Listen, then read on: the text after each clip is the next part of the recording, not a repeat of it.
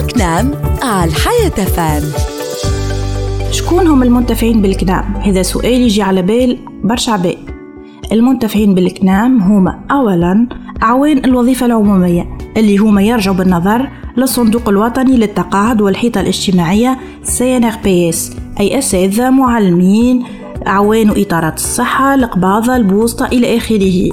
ثانيا الخواص بصفة عامة اللي يرجعوا بالنظر للصندوق الوطني للضمان الاجتماعي. سيناسيس وإلا كما يسميوها برشا عباد دار الأولاد.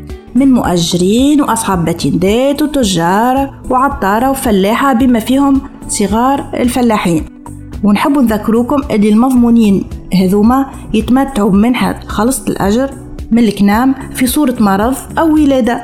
كما زاد في صورة تعرضهم لحادث شغل تتكفل ال CNAM بغراماتهم اليومية ومعالجتهم في إطار الاتفاقيات الجاري بها العامل يلزمنا زاد ما ننساوش المواطنين اللي في الخارج في إطار الاتفاقيات الثنائية الحاصلة مع الدول اللي يخدموا فيها كما فرنسا إيطاليا بلجيكا وبعض الدول العربية منها الجزائر والمغرب. وبالطبيعة أهم حاجة ما نساوش أبائنا وأمهاتنا المتقاعدين والتابعين للزوز صناديق اللي ذكرناهم سي ان بي اس وسي ان اس وإن شاء الله ديما لاباس. بوكنام على الحياة فام.